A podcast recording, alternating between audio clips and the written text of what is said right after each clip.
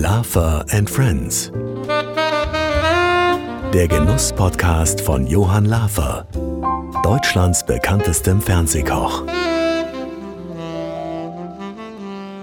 Herzlich willkommen zu einer neuen Podcast-Folge mit Johann Lafer und vor allem, lieber Johann, wieder mit einem ganz besonderen Gast. Aber sag mal, bevor wir loslegen, was waren denn für dich bisher die Highlights in diesem Podcast? Danke dir, liebe Sabrina. Ich meine, das ist wirklich eine schwierige Frage. Tatsächlich ist jedes Gespräch für mich wunderbar. Denn die Menschen, und da merkt man es wieder, öffnen ihre Sinne und haben sehr viel Beziehung zu gutem Essen. Da denke ich zum Beispiel an Günter Jauch zurück in der Villa Kellermann, der uns über sein Weingut und über seine Kindheit erzählt hat. Das war für mich ein ganz besonderer Moment. Oder Adel Davil über seine junge Familie und man hat gemerkt, seine Augen haben geleuchtet. Und dann in München, Jutta Speidel, die hat so ein wunderbares Herzensprojekt. Und dann habe ich mich so gefreut, dass man diese wirklich populäre Frau mit einem Apfelstrudel überraschen kann. Ja, und ich fand auch Heino Ferch grandios, als er davon erzählt hat, wie er für seine gesamte Familie stundenlang gekocht hat. Und überhaupt muss ich sagen, der war wirklich auch backstage toll. Sympathisch, locker lustig und wirklich bodenständig. Und heute wird es nicht anders. Eingeladen habe ich einen Musiker, der ein absoluter Frauenschwamm ist. Also jetzt habe ich gedacht, ich bin das nur, aber Sabrina, der auch. er hat die Charts gestürmt, die Bühne gerockt und ist mit seiner Band Revolverheld eine der großen Popstars in unserem Land. Ich freue mich so sehr auf Johannes Strate. Und dazu gebe ich jetzt noch eine Zutat, seine Vita. Johannes Strate ist als Sohn einer Pianistin und eines Lehrers in Wopswede bei Bremen aufgewachsen. Mit zehn Jahren begann er schon Gitarre zu spielen und gründete mit 14 seine erste eigene Band. Auf der Compilation Viva Hits 13 waren sie sogar mit einem Song vertreten. Strate ist Gitarrist und Sänger und schon früh begann seine Gesangsausbildung. Seit 2002 gibt es die von ihm und Christopher Hünecke, Nils Grötisch, Jakob Sinn und Florian Speer gegründete Band Revolverheld. Mit der Rockband veröffentlichte er vier Alben. Solo war er ebenso erfolgreich mit seinem Album Die Zeichen stehen auf Sturm. Für die Sat1 Castingshow The Voice Kids war er gemeinsam mit Lena Meyer-Landrut und Henning Wieland Coach und Jurymitglied in der zweiten und dritten Staffel. 2012 kam sein Sohn Emil auf die Welt. Was muss man noch wissen? Er ist Werder Bremen-Fan, kocht gerne und engagiert sich gemeinsam mit seinem Lieblingsverein für den Umweltschutz. Ich weiß jetzt gar nicht genau, wie ich anfangen soll. Zumindest mit einer wirklich großen Begeisterung begrüße ich dich, lieber Johannes Strade. Ich freue mich so sehr, denn äh, ich bin wirklich ein Fan von dem, was du machst. Das ist jetzt kein Witz, das weißt du auch. Ich habe schon einige Konzerte besucht und ich freue mich jetzt, dass wir mal hier in Ruhe plaudern können. Denn wenn man zum Konzert geht, ist es ja meistens so, dass man umringt wird von vielen, vielen Fans und da hat man nie die Zeit, sich ausführlich mal so zwischenmenschlich zu unterhalten. Deswegen herzlichen Dank, dass du die Zeit genommen hast und ich freue mich so sehr, dass wir hier in Hamburg jetzt mal ein Gespräch führen über ja, über den Genuss, über das Leben, über das, was deine Karriere ausmacht, natürlich. Beginn wir mal, du bist in Worpswede aufgewachsen. Ich kenne Worpswede, weißt warum? Äh, also keine, wegen der Kunst vielleicht, Künstlerdorf, Worpswede. Ich meine, es ist ja, sehr klein. Hier, hier, in Norddeutschland kennt man es, aber das ist so weit nee, über den lokalen Rand. Da gibt es das kreative Haus. Ja, klar. Sagt ihr das was? Ja, das kreative Haus als Worpsweder kennt ja, man genau, das. So, und das ist so ein ganz verrückter, da wird ja. also so Workshops eingeladen und ja ich war mal eingeladen von einem großen deutschen Lebensmittelkonzern zu einem Workshop von drei Tagen. Da ging es um die, um das Herausfinden, was essen die Leute in zehn Jahren. Und da war ich in Worpswede. Ja. Und was mir in Erinnerung geblieben ist, A, dieses Haus war komplett gelb und B, der, der damalige Chef, der fuhr so einen gelben Volvo. Das war sein ganzer Stolz. Das werde ich nie vergessen. Das muss aber dann auch schon das ja. eine oder andere Jahrzehnt her sein. Gibt's das sagen. noch? Gibt's das noch? Das gibt's noch, das kreative Haus in der Tat. Ja. Ähm, und ist immer mal wieder renoviert worden. Ähm, liegt eigentlich ganz schön. Also von da konnte man immer ganz gut losspazieren. Ich weiß ja, nicht, wenn ja, du mal eine also, Pause hattest, so, ja, war eigentlich ganz süß. Kreativzentrum. So, ja, du bist aufgewachsen, deine Mutter Pianistin, dein Vater Lehrer, Gitarrist und Sänger. Ähm, war das für dich überhaupt die Voraussetzung, auch in diese Branche zu gehen? Oder hast du gesagt, ich mache das auch, was meine Eltern machen? Also bei uns war natürlich immer Musik im Haus. Meine Mutter hat äh, für Konzerte geübt und ähm, das natürlich als klassische Pianistin stundenlang und immer dieselbe Stelle so ungefähr.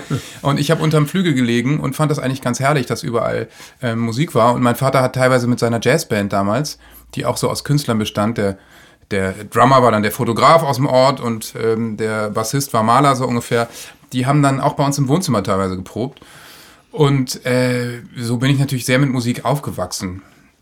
Also für mich war es dann mit zehn Jahren so, dass ich dachte, ja, Klavier spielen, das ist ja alles so klassisch, Gitarre spielen ist cool. Also habe ich dann angefangen, Gitarre zu spielen ähm, und dann irgendwann so eigene Bands gegründet. Aber ja, ich, ich sag mal, mir wurden keine Steine in den Weg gelegt und ich wurde in meinem Leben auch nie von meinen Eltern gefragt, wann machst du denn was Richtiges? Denn Musik war ja was Richtiges für uns. Also bei mir war es ja so, dass ich immer meiner Mutter in der Küche zugeschaut habe und mich hat ja. das fasziniert, wie man aus den Produkten der Natur, aus dem, ich bin auf dem Bauernhof groß geworden, ja. aus den Lebensmitteln da sowas machen kann, wo man sich wohlfühlt, wo man Genuss hat, natürlich auch sich entwickelt als Person, denn ohne Ernährung geht es ja nicht. Und wahrscheinlich war es bei dir eben so, dass ein Teil deines Lebens, deines Gespürs die Musik war, oder? Ja, ja, auf jeden Fall. Also bei mir war es auch immer so, ich habe das Radio angeschaltet und so mit Kassette meine Lieblingssongs mitgeschnitten und mir die dann auch im Detail angehört und fand es, sagen wir mal, in den 80ern Wahnsinn. Wie kann man so singen wie Sting und The Police oder Morten Harkett von Aha? Fand ich toll. Hatte den Bravo Starschnitt an der Wand und war einfach ähm, sehr fasziniert von Musik die ganze Zeit. Und da das meinen Eltern genauso ging, konnte ich natürlich diese Begeisterung teilen. Und dann sagt, war mein Vater auch so, ja, Sting, Wahnsinn. Und dann müssen wir doch mal irgendwann aufs Konzert und so. Haben wir dann auch gemacht. Also Musik war schon einfach ein sehr allgegenwärtiges Thema und ähm, das prägt natürlich dann. Hättest du damals gedacht, äh, als du begannst, Gitarre zu spielen, dass du mal so Karriere machst und berühmt wirst? Nee, natürlich nicht. Also sowas kann man sich ja immer nicht vorstellen. Ähm, ich habe damals einfach viel Spaß an der Musik gehabt und als ich dann so mit 14, 15 meine erste Band gegründet habe, da stehst du natürlich dann schon so mit Gitarre im Kinderzimmer und denkst so, ja, und irgendwann mal die große Bühne. Aber die große Bühne war dann vielleicht für mich im Kulturzentrum Bremen um die Ecke mal einmal vor 20 Leuten spielen, so ungefähr. Das wäre dann schon die große weite Welt gewesen mit 15. Du bist dann zur Schule gegangen, hast eine Gesangsausbildung, glaube ich, gemacht äh, und nach der Gesangsausbildung Popstars 2002 in Hamburg und hast eine Bachelorarbeit geschrieben. Und da war das Thema, das hat mich so fasziniert, ja. die Eigenwahrnehmung von Popmusikern im Gegensatz zur medialen Wahrnehmung. Das ist ja ein Satz, der sehr vieles beinhaltet. Das stimmt, ja. Ja, ich habe ähm, hab in der Tat Abi gemacht und habe dann ich habe so ein bisschen eine Gesangslehrerin gehabt, aber ich, ich weiß nicht, das steht irgendwo. Ich habe eine richtige Gesangsausbildung habe ich nie gehabt und habe beim äh, beim Popkurs 2002, wo sich einfach viele Bands immer wieder getroffen haben, ähm, schon seit den 80er Jahren Fury in the Slaughterhouse oder Rainbirds und später Seed oder Wir sind Helden. Da habe ich eben auch unseren Drummer kennengelernt. Ich habe aber parallel Kulturwissenschaften in Bremen studiert und das Studium, was ich irgendwann mal auf Magister angefangen habe, das wurde dann umgestellt, europäisches System, Credit Points und jetzt hieß es irgendwie, jetzt müssen die alle, alle, die auf Magister studieren, müssen jetzt aber auch echt mal fertig werden. Und ich war schon längst mit der Band unterwegs, war schon zwei Jahre nicht mehr an der Uni gewesen. Dann war es, da habe ich mal irgendwann angerufen und gesagt, okay, was kann ich denn machen? Ja, kannst du, bist schon weiter als ein Bachelor, du musst aber noch eine Bachelorarbeit schreiben. Ich so, was, was für eine Bachelorarbeit? Und dann waren die halt so, der schreibt doch irgendwas über Musik. Ich meine, du studierst Kulturwissenschaften, das ist ein weites Feld, du kannst dir ja eigentlich aussuchen. Und dann habe ich gedacht, okay. Und da waren wir schon ganz gut unterwegs. Ähm, und dann habe ich mir eben dieses Thema ausgesucht und habe verschiedenste Leute dann ähm, interviewt, von Heinz Strunk auf der einen Seite bis zu Alexander Klavs, erster äh, Deutschland sucht den Superstar-Gewinner. Gewinner, genau. Die natürlich alle völlig unterschiedliche Erfahrungen mit den Medien gemacht haben. Ne? Ich mhm. meine, Strunk, einer vom Feuilleton, gefeiert, zu Alex Klavs, einer, der eher immer belächelt wurde und ja, DSTS und RTL. Das war schon, äh, war schon interessant, die ganzen Geschichten zu hören. Fand ich interessant, habe das irgendwann als Arbeit dann zusammengefasst in einer qualitativen Forschung. Ja, aber dann sag mir mal jetzt, was ist denn die Eigenwahrnehmung der Musiker im Vergleich zu der, zu den, zu der Öffentlichkeit? Was, was unterscheidet das denn? Also ich kenne viele Musiker, die sich immer missverstanden fühlen. Die schreiben dann ihr Innerstes auf, veröffentlichen Songs und dann interpretiert das äh, natürlich ein anderer ganz anders, als man das eigentlich gemeint hat. Und dann habe ich das Gefühl, viele haben immer das Ding, sie wollen sich dann erklären und ja, ich meine das aber so und hier und da. Und ähm, dann gibt's viele, die sind sehr sensibel und schüchtern und äh, werden dann eher als arrogant abgestempelt, so ungefähr.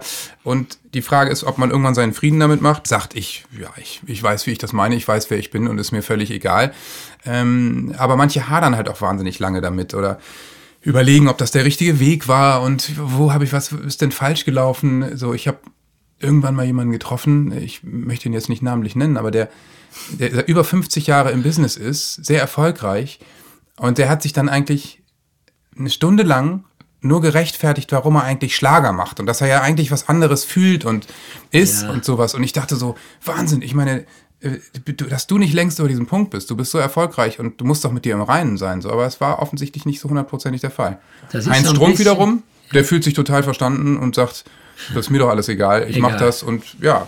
Ja, aber das ist bei uns Köchen ähnlich. Ja. Weißt du, das ist das so, Glaub du ich. denkst, du denkst natürlich, ich habe jetzt eine Richtung für mich ausgewählt, also bei mir zum Beispiel sehr stark achten auf klassische Qualität, auf Ja. Inhalt, auf Respekt vor Lebensmitteln und dann kommen wieder andere Köche, die machen dann alles mit Pinzette und alles auf minimalistisch und auf Landschaftsmalerei Ja. und dann kommen plötzlich die Zweifel, dann denkst du ja, äh, muss ich das jetzt alles aufgeben, um genauso gut sein wie die anderen oder bleibe ich dabei? Also diese Selbstzweifel, glaube ich, das ist ähnlich wie in der Musik, weil man natürlich eine breite Bandbreite von Interessenten hat, die natürlich unterschiedliche auch Vorstellungen von Musik haben. Aber ich glaube, das Wichtigste kann nur ich bei mir sagen, ich sage immer so, wenn ich jetzt mit Leuten zusammen bin in der Küche, das, was du machst, musst du erstmal gut finden. Das heißt, Ja, du musst davon genau. überzeugt sein. Also ich kann mir nicht vorstellen, ich war bei dir im Konzert in Mannheim, äh, da in dieser Arena und äh, es war knacke, knacke, backe voll. Und ich kann mir nicht vorstellen, dass du auf diese Bühne gehen kannst mit einer Euphorie und mit einer Motivation, wenn du Zweifel hättest an dem, was du selber machst. Das Genau so ist es natürlich. Aber das ist bei dir ja auch dasselbe. Wenn du da in der Küche stehst und äh, Kameras sind auf dich gerichtet und Millionen Leute gucken zu, Ja.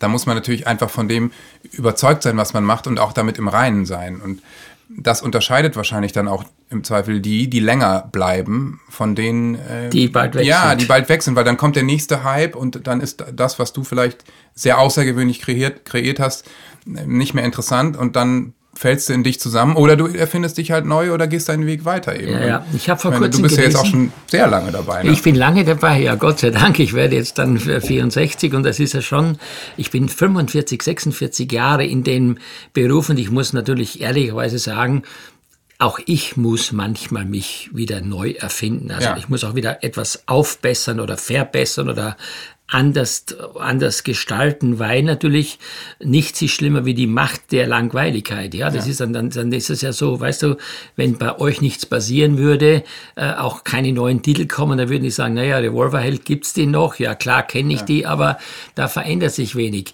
Also du hast ja dann 2002 die Band gegründet.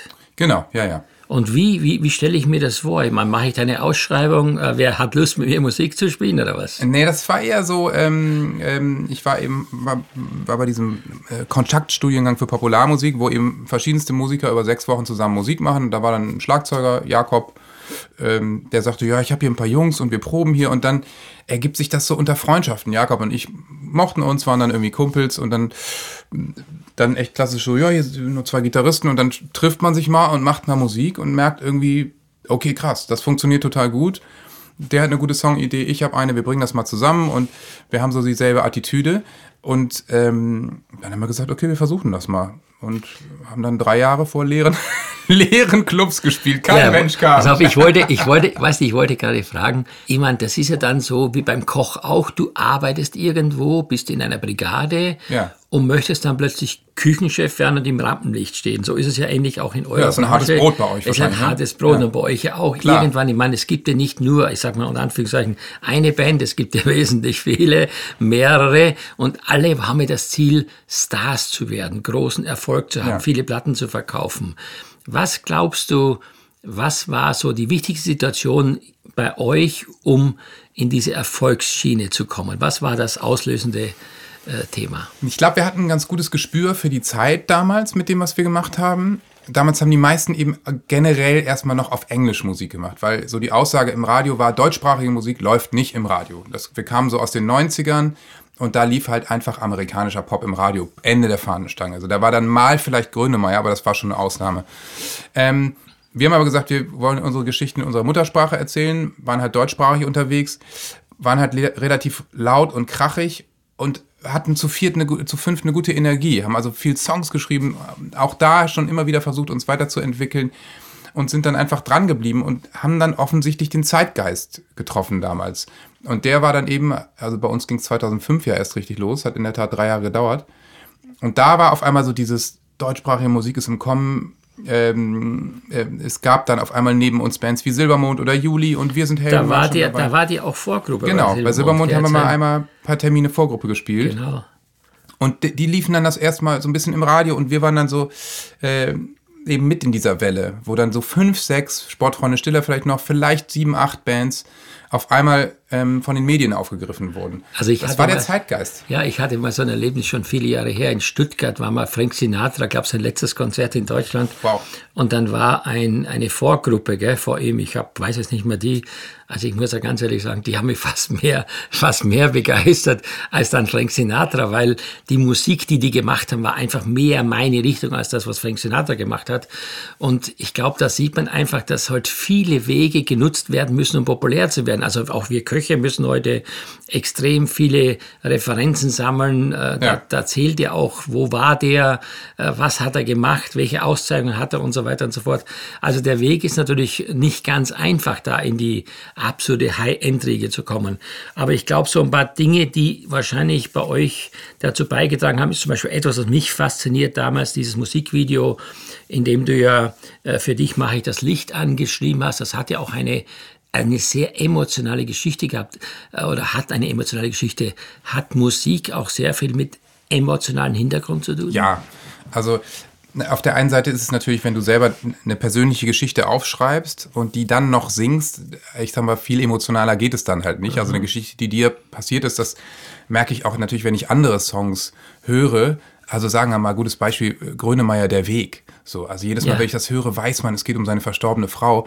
Das berührt einen doch. Ganz also das ist halt Wahnsinn. Und ähm, das ging mir immer wieder auch so, wenn ich selber Songs geschrieben habe, die dann fertig waren, dass ich irgendwann dachte, boah, ist das persönlich. Muss ich erstmal überlegen, ob ich damit überhaupt rausgehen will. Weil dann wird ja auch drüber gesprochen und ich muss auch drüber reden. Ähm, deswegen ist das, glaube ich, bei der Musik aber eine wahnsinnig wichtige Komponente. Und bei dem Video von Ich lass für dich das Licht an, da ist es eben so, dass noch wirklich mein ältester Freund in diesem Video, wir haben das so arrangiert, seiner jetzigen Frau einen Antrag macht. Und das hat zum Glück hat das alles funktioniert. also, dann war ja beides, beides richtig. Jetzt äh, bist du ja der Frontmann von Revolverheld und das ist natürlich so, äh, dich als Gesicht natürlich äh, kennt man bewusst in Kombination mit dem Namen und deine äh, Mitglieder der Band stehen ja immer ein bisschen im Hintergrund ich meine, es ist ähnlich wie bei uns in einer Küchenbrigade. Der Küchenchef ja. erntet die Lorbeeren, die anderen machen, ich sage es mal unter Anführungszeichen, auch die Mitarbeit oder die ja. Arbeit. Wie geht man damit um? Ja, ich glaube, das ist in der Band schon ein bisschen anders, weil jeder hat so seine Funktion. Also äh, bei dir ist es dann vielleicht so, dass irgendwann einer aus der zweiten Reihe sich selbstständig macht, selber Chef ja, wird, ja, sein Restaurant. Bei uns ist ja so, wenn du ein Schlagzeuger ist ein komplett anderer Typ als ein Sänger. Der wird sein Leben lang Schlagzeuger sein, außer er ist Dave Grohl, und auch Schlagzeug spielen. Und wenn er mal in einer anderen Band spielt, ähm, dann wird er auch da Schlagzeug spielen und nicht Sänger sein, so, weil es ist, ist ja ein anderer Job. Schlagzeuger zu sein ist ein anderer Job als, als Sänger zu sein. Das heißt, bei uns ist es so, Jakob ist einfach auch ein anderer Typ. Der ist nicht der Typ, der gerne vorne in der Mitte steht, und, ja. sondern der ist, der, der ist musikalisch und hat Bock auf das Ganze und redet auf der Bühne auch mit. Wenn ich ihn übers Mikro anspreche, dann macht er auch ein Scherzchen. Aber so dieses, alle gucken auf ihn und erwarten, dass er jetzt die Mannschaft führt, das würde den, glaube ich, wahnsinnig stressen. Und so sucht man toll. sich dann, ja. Dass es eine Ergänzung gibt. Stell dir mal vor, genau. es wären, es wären so. jetzt hier fünf Alpha-Tiere auf der Bühne. Ich meine, das genau wär, so ist es. Also und ich meine, wenn ich jetzt keinen Schlagzeuger hätte, die Leute wären nach fünf Minuten gelangweilt, wenn der Typ da vorne steht und nur mit seiner Gitarre Palitchen spielt. So. Ja, ist klar. Also deswegen bei einer Band ist es wahrscheinlich wie bei einem Sportteam. Du kannst ein guter Stürmer sein, aber wenn hinten der Torwart einen nach dem anderen kassiert, dann reicht es auch nicht, wenn du fünf Buden machst. Ja, ist klar. So, und ähm, das ist bei einer Band einfach gut, dass man sich da so ergänzt. Bei mir ist leider, muss ich dir sagen, das musikalische Talent komplett. Du, aber ich meine, wenn man so gut kochen kann wie du, dann wäre es ja auch noch eine Frechheit, nee, wenn du jetzt nee, noch nee, musikalisch aber, wärst. Nee, aber da muss ich dir sagen, das Thema ist an mir komplett vorbeigegangen. Ich glaube, ich habe schon fünf oder sechs Mal Anfragen gehabt für Let's Dance. Ich habe gesagt, Leute, wenn, oh Gott, ihr, wenn ihr wollt, dass ich kein, auch. Du, wenn, ich, ihr, wenn, wenn, ihr wollt, dass kein Mensch mehr zuschaut ja. und die, die Leute dann endgültig sagen, also den Lava kannst du komplett vergessen, außer kochen kann der gar nichts, habe ich mir gedacht. Aber also Let's Dance, ich habe diese Anfragen auch gehabt und ich habe auch jedes Mal, jedes Mal gesagt, Leute, also das will ich nicht, aber das wollt ihr auch nicht. Aber ist es so, dass ein, der, jemand, der Musik macht, auch gleichzeitig ein guter Tänzer ist? Naja, ich tanze auf dem Beat. Ich kann natürlich, ich habe einen Rhythmus. Ja, so, und ja. ich kann auch äh, vielleicht in der Disco im Club tanzen, aber obwohl ich Abtanzballkönig mit 16 war, 1996, ähm, Standardtänze ist einfach überhaupt nicht mein Ding. Nee. So, und ich, also dafür ich, würde ich, glaube ich, meiner Also so Tanzpartnerin ein nicht auf die schönes Füße Samba oder Rumba ist nichts für dich. Nee, da bin ich jetzt nicht so scharf drauf. Okay. Du hattest ja dann auch ähm, dich beschäftigt mit Voice Kids, da warst du ja auch als, als Juror ähm, mit, mit dem Mark Foster, mit Lena Meyer-Landrut. Wie ist es eigentlich, ähm, ich meine, wir Köche in der Gastronomie, wir haben extremen Nachwuchs- und Talentemangel. Das ist also so, dass man ja für diesen Beruf eine bestimmte Voraussetzung mitbringen muss, Leidenschaft, man muss äh, einen Faible haben für Lebensmittel und das, was dazugehört. Ja. Wie ist es bei euch in der Musikbranche? Super, wenn ich ehrlich bin. Also das, was ich bei Voice Kids oder auch jetzt bei Dein Song erlebe, ist so, dass einfach immer noch ganz viele Kinder großes Interesse an Musik haben. Viel früher als damals ich zum Beispiel ihre eigenen Songs schreiben, sich in die Öffentlichkeit trauen, vielleicht ein Video von sich selbst bei YouTube hochladen. Musik gilt nach wie vor äh, unterschiedlichste Genres als total cool. Es wird viel Musik gehört im Streaming. Ähm, deswegen, also bei The Voice Kids konnten wir uns vor Bewerbungen, und es ist immer noch so, nicht retten. So, es gibt ganz viele Kinder, die auf der Bühne stehen wollen, das ausprobieren wollen. Man muss auch sagen, bei Voice Kids werden die ganz behutsam betreut, die ganzen Familien werden psychologisch betreut und man schaut sich genau an, ist die Familie stabil, ist das Kind stabil und was steckt eigentlich dahinter. Also die Kids, die da auf der Bühne stehen, die haben einfach eine große Freude daran. Ich habe mit vielen noch Kontakt, die dann damals vielleicht 12, 13 waren und jetzt 18, 19 sind, die immer jetzt noch auf Bühnen stehen und singen und überall machen. Ähm, eins meiner Kids von damals, es hat zum Beispiel beim ESC teilgenommen und so. Also, ähm, nee, Nachwuchsmangel haben wir in der Musik gar nicht, aber das beim Kochthema habe ich das schon oft gehört. Ja, Schade ja, eigentlich, weil das, ich finde das eine total, ich koche sehr Ja, gerne. und jetzt natürlich durch die vergangenen äh, Problematiken mit den Pandemien und so weiter ist natürlich so, dass sehr viele aus der Gastronomie woanders hingegangen sind und haben halt plötzlich gemerkt, am Wochenende frei oder abends nicht arbeiten.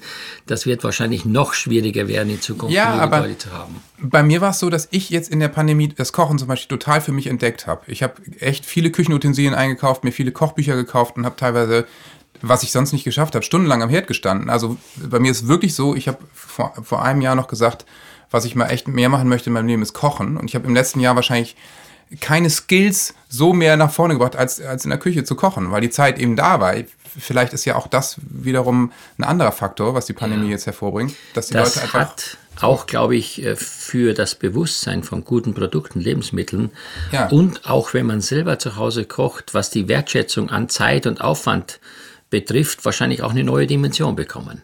Ja, absolut. Das, das glaube ich schon. Ich meine, äh, die Leute waren eben darauf angewiesen, zu Hause zu kochen. Kannst ja nicht jeden Abend Essen bestellen. Und das, ich bin auch nicht so ein Fan vom Essen bestellen, weil Essen, Essen Ja, ja, musste halt frisch auf den Tisch. Ne? Und wenn es Genau. in irgendeiner Tüte unterwegs war, dann das funktioniert halt einfach nicht so richtig. Und ich, die Leute waren einfach mehr darauf angewiesen. Leute, die viel essen gehen oder äh, unterwegs sind, äh, ging eben nicht. Und deswegen kann ich mir vorstellen, dass viele sich einfach mehr mit dem Thema Kochen auseinandergesetzt haben. Ja. Wir also der kommen- Absatz von Kochbüchern war doch Ich wahrscheinlich habe okay. auch etwas für dich mitgebracht, äh, nachher eine Überraschungsspeise. Ich würde das gerne noch ein bisschen nach hinten schieben. Ich habe noch zwei, drei Themen, die mich natürlich interessieren. Du bist ja nicht nur ein klasse Musiker, du bist ja auch ein großartiger Mensch, der sich auch für vieles engagiert. Eine Frage, die ich nicht ganz äh, deutlich äh, zuordnen konnte. Stimmt es, dass du mit Böhmermann mal in einer Band gespielt hast? Da kann ich nichts zu sagen. Aber ähm, es stand mal bei Wikipedia auf jeden Fall. Und Böhmermann und ich kommen äh, Aus Bremerhaven? aus derselben Ecke Bremen-Nord, einfach kann Bremen man sagen. Nord, ja. Ist nicht weit weg. Und ähm, wir haben uns darauf geeinigt, da nicht drüber zu sprechen. Okay, gut. Dann lassen wir das. Aber bei, wenn wir schon in Bremen sind, du bist großer Werder Bremen-Fan Ja. und engagierst dich dort für eine Aktion, die wie heißt? Ich bin da in, unter anderem Botschafter für Nachhaltigkeit. Also äh, Werder hat so ein CSR-Programm, wo bestimmte Bereiche Toleranz und gegen Rassismus und Nachhaltigkeit besprochen werden. Da, Im letzten Jahr hatte der Verein natürlich jetzt äh, durch Corona andere Sorgen, aber in den Jahren davor haben wir uns regelmäßig mit den Botschaftern getroffen. Da ist Thomas Schaf dabei, Wiegald Boning ist dabei und so. Eine sehr nette Runde und haben dann immer verschiedene Themen besprochen und versuchen, die vor, voran, voranzubringen. Jetzt bist du verheiratet, glaube ich, ne? oder? Nee, aber ich äh, lebe in einer festen zehn- Partnerschaft. zehn Jahre. Wilde Ehe. De, deine, äh, deine Lebensgefährtin kommt aus dem Siegerland, glaube ich. Ne? Das ist richtig, ja. aus dem Siegerland. Gut recherchiert, auch ja, Siegen. ja. Und die ist ja dann, äh, du hast ja auch dann ein Lied geschrieben mit dieser Distanzbeziehung, glaube Ja, ich, auch Liebe für auf sie. Distanz, genau, ja. Genau, und äh, dann ist sie ja nach Hamburg mit dir gegangen, ihr habt ein Kind. Acht ist der Emil. mm, Acht genau. ist er jetzt. Spielt er auch schon Gitarre, so wie du? Nee, ist auch mit den kleinen Fingerchen vor zehn eigentlich fast ein bisschen früh. Er hat manchmal bei der Oma ein bisschen Klavierunterricht. Ja. Ähm, aber ja, interessiert sich viel, viel für Musik und singt viel, aber es ist jetzt noch nicht so, dass ich ihn gezielt fördere. Ich will ihn da auch echt komplett freilassen. Muss nee, man muss auch selbst, glaube ich, wahrscheinlich das Interesse dann in sich tragen und sagen, ja, das möchte ich. Also genau. meine Eltern auch, die haben dann angefangen, ja, dein Onkel ist ein toller Gärtner in Tasmanien, was ist mit Gärtnern, was ist das, was ist das? Natürlich fasziniert einem das, aber ich finde, eines der wichtigsten Dinge ist, die Leidenschaft muss von innen herauskommen. Ja, ja, du musst das Gefühl haben, du kannst auch deinen Kindern heute nicht sagen, wer doch jetzt Lehrer, ja, wenn, wenn, die keine Ahnung oder keine Beziehung zu dem, zu dem Thema haben. Also da muss jeder sein Gefühl einsetzen und sagen, das, das ist das, was mich befriedigt, das ist das, was mich erfüllt. Genau. Dich erfüllt aber auch natürlich äh, deine Familie. Das lese ich immer wieder. Du sagst, meine Familie ist, also wenn ich zu Hause bin, meine Familie ist ein ganz großer Stellenwert. Ja, klar. Also ich glaube, jeder, der irgendwann mal Kinder kriegt, der, äh, weiß, dass das ein großer Wendepunkt ist und dass man dann einfach umdenkt, äh, sich selber nicht mehr so wichtig nimmt, das beruflich auch anders einordnen kann. Ähm, und dann das zu Hause noch viel mehr schätzt. Und bei mir äh, ist das eben auch so. Ich bin äh, einfach auch gerne zu Hause, verbringe natürlich gerne Zeit mit meiner Familie. Und es ist auch ein super Gegenpol zu dem, wie es unterwegs ist, äh, auf Tour und chaotisch und äh, hektisch und laut und viele Leute. Da ist es natürlich schön, wenn man zu Hause ist und äh, einfach da so einen Gegenpol hat. Wenn man selber, so wie du vorhin gesagt hast, jetzt mehr kocht und gerne kocht und unterwegs ist und dann abhängig ist von irgendwelchen äh, Cateringsunternehmen ja. oder was auch immer. Ähm, wie empfindet man das? Weil du hast ja wahrscheinlich jetzt schon eine detaillierte Meinung über Qualität, über Inhalt, über wie soll das sein. Äh, ist das schwierig für dich? Also absolut. Ich komme aus einem totalen ähm, Öko- und Bio-Haushalt und ähm, wir gestalten das mit der Band auch so, dass wir immer, man schickt, schickt als Band immer einen sogenannten Essensrider vorweg. Das heißt, wie möchten wir ungefähr essen? Und da steht eigentlich immer sowas drin, dass wir sagen, okay, Leute, ihr braucht uns gar nicht von weit her das Mondwasser holen oder äh, das bestimmte Stück Fleisch, sondern kocht doch einfach für uns gesund, aber regional. Und das finde ich eigentlich immer total spannend, weil derjenige, der dann vor Ort das Catering macht, der fühlt sich eigentlich sehr in seiner Ehre gepackt und kocht uns dann die besten regionalen Spezialitäten, erklärt uns das noch, wir lernen wieder was drüber, essen nicht jeden Tag dasselbe und es hat natürlich eine gute CO2-Bilanz, weil er sagt, ja, das ist von meinem Kumpel, dem Paul, der hat hier einen Bauernhof und äh, da, und das kommt von der Regine, die hat hier im Dorf die Schlachterei und so. Und das ist total süß, finde ich, weil du so über die Region etwas kennenlernst. Ja, Am Ende stellen sie noch den lokalen Schnaps auf den Tisch und das Bier, das kommt hier aus dem Nachbardorf und so. Ähm, das finde ich, find ich immer ganz schön. Deswegen ist dieses Touren für mich, äh, fehlt mir deswegen auch, unter anderem auch, weil das so eine kulinarische Reise ist ja, jedes genau. Mal. Also ich mag das sehr, sehr gern, ehrlich gesagt. Ich habe immer gelesen früher, dass so diese Rolling Stones oder auch andere äh, große Bands eigentlich fast immer eigene Köche dabei gehabt haben. Ja, genau. Hatten wir aber auch schon. Wir haben auch schon, also wenn du auf Tour gehst äh, und es ist ein bisschen größer, du spielst zur Arena, dann haben wir auch unser eigenes, äh, eigene Köche-Catering-Team dabei.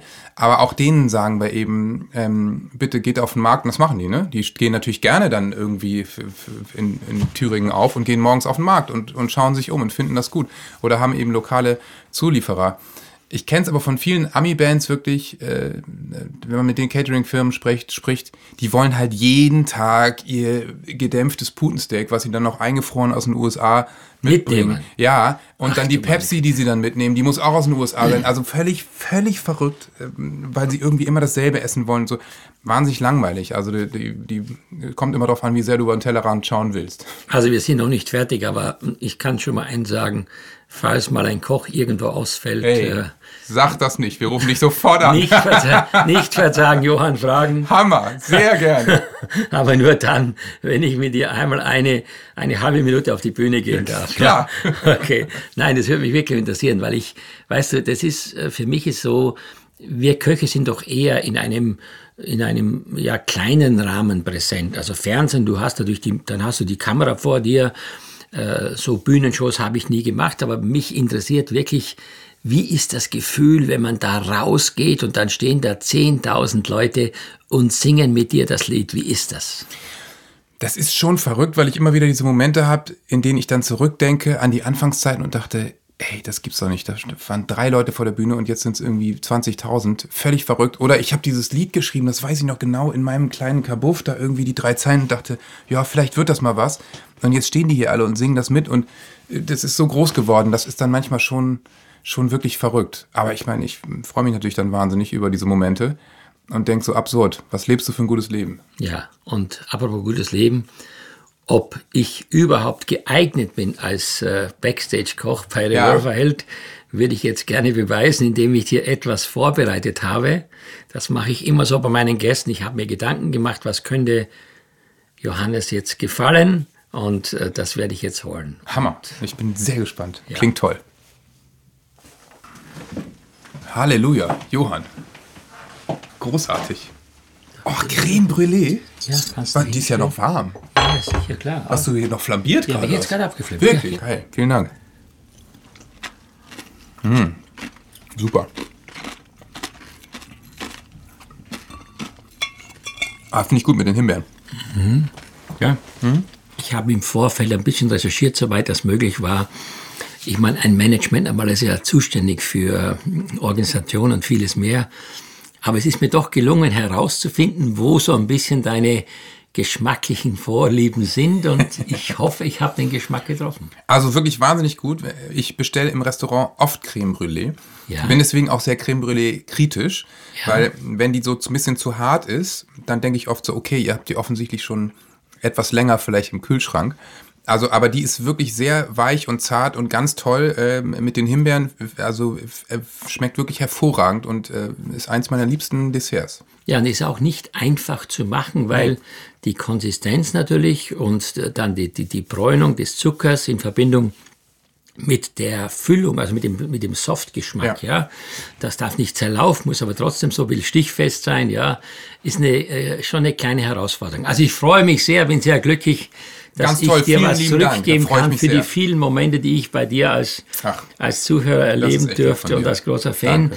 Jetzt, du bist kein so ein Rezeptkoch, sondern du bist eher so ein bisschen einer, der improvisiert, ja? Ja, und das hat sich jetzt dieses Jahr eben total geändert. Ich war vorher immer einer, der guckt in den Kühlschrank, was da ist und dann, ja, so ein bisschen, schmeißen wir erstmal eine Zwiebel in die Pfanne und dann gucken wir mal, was nach und nach dazukommt, so ungefähr.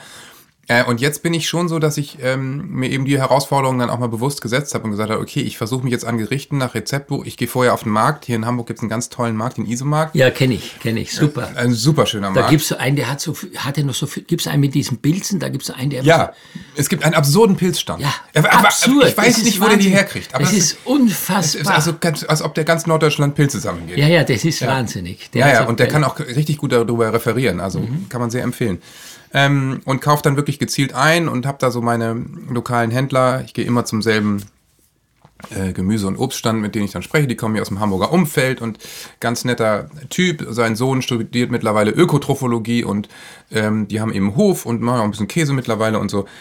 Und lass mir dann einfach entweder eben auch Sachen empfehlen, äh, manchmal geben die einem auch Rezepte mit, was ich auch super finde. Oder ich kaufe eben genau gezielt für ein Rezept ein habe mich eben mit Lebensmitteln auch noch mal mehr beschäftigt, was total schön war dieses Jahr.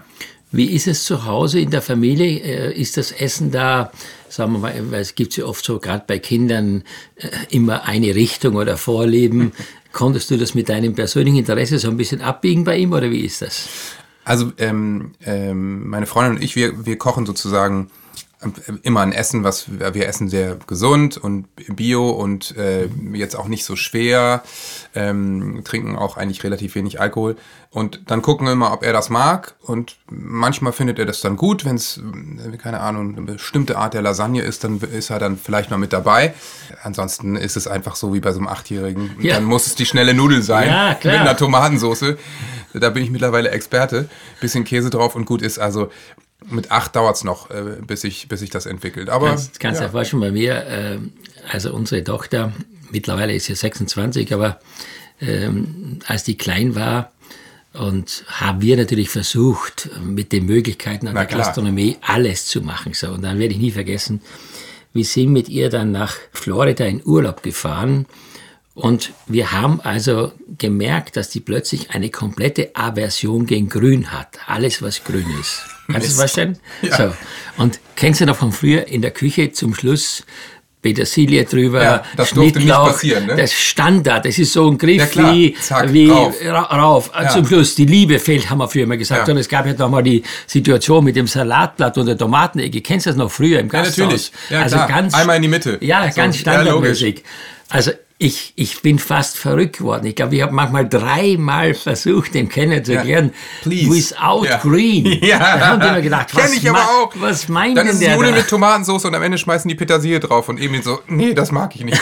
Dann machen wir es zur Seite. Nein, das mag ich nicht. Aber auch meine Frau zum Beispiel die hat eine Allergie gegen Schnittlauch. Oh. Und das ist auch sowas, was gerne mal am Ende draufgeschmissen wird. Klar, was- Und das muss man immer vorweg sagen. Nee, kein Schnittlauch mit drauf irgendwie. Und das steht natürlich auch nicht mit auf der Karte, sondern grüner Salat, zack. Und am Ende machen sie so in die Hand Schnittlauch noch drauf. Und Aber- wenn man auch überlegt, wie sich das Essverhalten jetzt durch diese neuen Ernährungsformen wie vegan und vegetarisch Ja. auch für uns Köche erweitert hat. Also Ja. ich kann dir sagen, als ich früher, ähm, ja, als ich gelernt habe, wenn einer kam und hat gesagt, ich bin Vegetarier, dann gab es als Vorspeise eine Salatplatte. So halt. Und der Hauptgang, jetzt wirst du wahrscheinlich umfallen, das war gemischtes Gemüse mit einem Spiegelei, verstehst du? klar. Ich stell dir mal vor, heute würdest du das servieren, da würden die Leute ja sagen, also was, Was ist los mit dir? Ganz krank. Deine Spezialität ist was mit Süßkartoffelsuppe, oder was ist das? Süßkartoffelsuppe kann ich ganz gut, in der Tat. Aber ähm, habe ich jetzt letztes Jahr auch ehrlich gesagt wenig gemacht, weil wir hatten mal so eine Süßkartoffelphase. Da haben wir derart viel mit Süßkartoffeln gemacht, dass wir davon erstmal ein halbes Jahr Pause brauchten. Aber was ich ähm, im Moment ganz gerne mache, weil es weil es dann doch relativ simpel ist, braucht zwar lange, ist so ähm, im Ganzen ge gebackener Blumenkohl. Finde ich super. Ach tust, so. Tust du einmal so in den Topf komplett rein, fünf Minuten, und dann in eine ofenfeste Form. Dann mache ich so ein Butter-Öl-Gemisch drauf, bisschen grobes Salz, und dann geht das Ding anderthalb Stunden in den Ofen. Und dann ähm, kannst du den eben im Ganzen essen. Und sogar die Blätter, die, die lässt man dran. Die sind dann so kross wie so Chips. Machst einen kleinen Joghurt-Dip. Ich meine, kennst du wahrscheinlich alles. Nein, aber, ich kann dir sagen, du hast was gemeinsam mit Djorkovic. Oh, ja. Djo- Djokovic ist ja vegan, ja. Ich will jetzt nicht Details verraten, weil ich öfter für ihn was mache beim Tennisturnier. Ja. Aber Djokovic ist auch ein großer Blumenkohl-Fan. Der isst immer Okay. zwei Stunden vorm Spiel isst der Blumenkohl. Noch weitere Dinge. wahrscheinlich aber gut auch, nahrhaft, ne? Aber auch Blumenkohl. Also habe ich so noch nie gehört, dass Blumenkohl eben, ich weiß, dass der Bolt damals diese Jammwurzel da gegessen hat, um diesen 100-Meter-Läufer da, der war ja wirklich dann, so haben die Stärke da und haben sich gesagt, das ist jetzt sein Wundermittel. Aber Blumenkohl offensichtlich in letzter Zeit ganz populär, also muss ich wirklich sagen. Ja, es ist eigentlich so ein, so ein alt, altes Gemüse, was jetzt nicht besonders charmant ist, so ungefähr. Ne? Gilt so ein bisschen als uncool, würde ich sagen. Aber man kann damit echt gute Sachen machen, finde ich. Bei mir zu Hause hieß es früher immer Kaffeeol in Österreich, Kaffeeol. Kaffeeol, ja. Und dann gab es gebackenen Kaffeeol, also wie Schnitzel paniert, verstehst Ja. du? Und dann wurde der dann so gegessen mit Salat oder mit, mit irgendeiner Schnittlauchcreme dazu und so weiter und so fort. Aber es ist, wie gesagt, Gott sei Dank so, dass die, die, diese Gemüse, die nicht so teuer sind, die zur besten Saison auch die besten Inhaltsstoffe haben, dass die wieder populär sind. Ja, genau. Bei meinem Podcast gibt es am Ende immer zwei Fragen. Die erste Frage ist, äh, wenn ich dich nachts um zwei Uhr aufwecken würde, du hast drei Tage vorher nichts gegessen. Ja. Was müsste ich dir kochen, um eine wirklich große Freude zu machen? Also ich glaube, eine Bolognese wäre es dann. Wirklich? Ja, also, zum, also zum, wenn ich dann drei Tage nichts gegessen hätte, hätte ich so einen wahnsinnigen Hunger und dann wäre wahrscheinlich so schnell eine Bolognese. Gerne auch kalt aus dem Topf. Nee. Oh, doch, finde ich super. Kochst du selber auch Bolognese? Ja, meine Frau kocht die bessere Bolognese, aber ich kann es auch, ja. Aber es ist doch eigentlich, wenn man in Italien war und bei so einer Oma zugeschaut hat, Ja. es ist ein großer Aufwand, gell? Stimmt, das Problem ist 2 Uhr, dann wäre die erst um 5 Uhr morgens fertig, Ja, ne? weil das Problem ist, die so gut. lange- Dann würde ich, obwohl ich nicht viel Fleisch esse, aber wenn ich dann drei Tage gar nichts gegessen hätte, würde ich halt dann sagen, okay, bitte einfach ein schnelles Steak. Ein Steak. Ja. ja. So, und jetzt natürlich die Frage, ja, die ist ein bisschen makaber, aber ich finde, sie gehört hierhin. Was würdest du dir wünschen von mir zur Henkersmahlzeit? Ähm, Womit möchtest du kulinarisch dein Leben abschließen? ja, gute Frage. Ähm,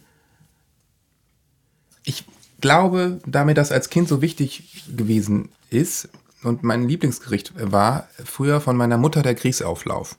Und vielleicht würde ich den gerne dann einmal noch einen Grießauflauf essen, dann ein kleines Schnäpschen trinken und dann das Zeitliche segnen. Wir gehen davon aus, dass das niemals der Fall sein wird. Niemals natürlich. niemals der Fall sein wird. Lieber Johannes, äh, es war wirklich großartig. Äh, vielen, vielen Dank, dass du mir Einblick erlaubt Danke hast, dir. auch in Dinge, die man nicht immer sofort mit Revolverhell in Verbindung bringt, sondern mit der Person Johannes Strade. Ja, mit dir habe ich schon so viele tolle Erlebnisse in meinem Leben genießen dürfen, die ich nie vermissen möchte. Und ich bin so dankbar, und das ist jetzt wirklich aus tiefstem Herzen, dass du heute die Zeit gehabt hast, hier zu sitzen und wünsche dir und deiner Familie, deinem Kind natürlich alles Gute und für die Band viel Erfolg und du kannst davon ausgehen, du hast auf jeden Fall einen Fan. Und der heißt Johann Laffer. Vielen Dank, mein Lieber. Das freut mich sehr und das kann ich auch nur zurückgeben. Und ich freue mich, wenn wir uns das nächste Mal sehen. Und falls du einen Koch brauchst, wie gesagt, wenn einer ausfällt, dann komme ich zu Da stelle ich unserem Koch extra mal ein Bein, damit der ausfällt. Dankeschön. Danke dir. Das war Laffer and Friends, der Genuss-Podcast. Und in der nächsten Folge spricht Johann Laffer mit Kultkomiker und Quizgenie Bernhard Hoeker. Abonnieren Sie einfach diesen Podcast, dann entgeht Ihnen keine Episode.